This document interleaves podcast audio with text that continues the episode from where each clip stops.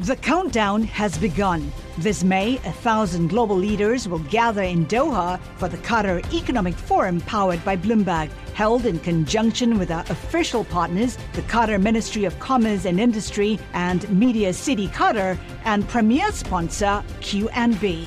Join heads of state, influential ministers, and leading CEOs to make new connections and gain unique insights. Learn more at QatarEconomicForum.com. Le entregamos todo lo que necesita saber para comenzar el día. Esto es Bloomberg Daybreak para los que escuchan en América Latina y el resto del mundo. Buenos días y bienvenidos a Bloomberg Daybreak América Latina. Es jueves 25 de enero de 2024, soy Manuela Tobías y estas son las noticias que marcan la jornada. Los mercados esta mañana están relativamente planos a la espera de la decisión del Banco Central Europeo y de crecimiento económico en Estados Unidos. Se espera que el Banco Central Europeo mantenga su tasa de política monetaria sin cambios. En la conferencia de prensa posterior a la decisión, se prevé que la presidenta del Banco Central, Christine Lagarde, repita el mensaje de que no habría recorte de tasas antes del verano boreal. También se informará el PIB de Estados Unidos en el cuarto trimestre de 2023. Bloomberg Economics prevé una ralentización de la actividad, ya que la inversión empresarial se mantuvo débil. Siguiendo en Estados Unidos, la Reserva Federal elevó la tasa de los préstamos a bancos emitidos bajo un programa de préstamos de emergencia lanzado el año pasado. Esto después de que el endeudamiento aumentara en las últimas semanas, ya que las instituciones aprovechaban atractivas condiciones de financiamiento para hacer arbitraje de tasas. En noticias corporativas, las acciones de Tesla caen con fuerza tras no alcanzar las metas de ganancias en el cuarto trimestre.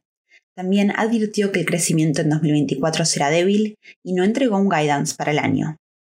Pasemos ahora a América Latina. El Congreso de Argentina retrasó, al menos hasta la próxima semana, una votación sobre el proyecto de ley ómnibus del presidente Javier Milei. Esto debido a la falta de consenso sobre propuestas para aumentar los impuestos, cambiar el sistema de pensiones, entre otros. En México, el diario El Economista informó que el principal sindicato de trabajadores de automóviles de Estados Unidos solicitó al gobierno aumentar los aranceles a las importaciones de automóviles y autopartes desde México debido a la creciente inversión de China en la industria de ese país. En Chile, la Cámara de Diputados aprobó en general la reforma previsional del gobierno de Gabriel Boric. Sin embargo, rechazó aspectos claves de la reforma como el destino de los fondos y aún debe ser aprobada por el Senado. Funcionarios de Venezuela y Guyana se reunirán en Brasil, cumpliendo un compromiso del mes pasado destinado a mitigar las tensiones sobre el territorio en disputa del Esequibo. Y vamos a seguir hablando sobre Venezuela. Esta semana se supo que el gobierno había arrestado a decenas de militares, activistas, sindicalistas y periodistas acusados en una trama contra el gobierno. Andreina Itriago, periodista de Bloomberg News en Caracas, nos da los detalles. El gobierno de Venezuela ha arrestado en los últimos meses, eh, no ha detallado específicamente cuándo comenzaron los arrestos, pero se ha informado esta semana que ha arrestado a decenas de personas, por encima de las 30 personas, con otras órdenes más que se han liberado en esta semana para capturar a más personas que supuestamente estarían involucradas en tramas de conspiración en contra del gobierno de Venezuela. Son cinco en total que se registraron entre el, eh, mayo de 2023 y enero de este año 2024. Hablan de una conspiración continuada. Supuestamente eh, las intenciones de estos grupos de personas eran asesinar hasta el presidente Nicolás Maduro, entre otros funcionarios venezolanos, incluyendo el ministro de Defensa y también el gobernador del estado fronterizo con Colombia, Táchira. Andreina, ¿hay detalles de las personas a las que han arrestado? Sí, de momento han arrestado a un grupo significativo de militares, entre ellos desde sargentos hasta tenientes. Eh, todos ellos ya fueron degradados de las Fuerzas Armadas luego de que se develaran todas estas tramas de conspiración.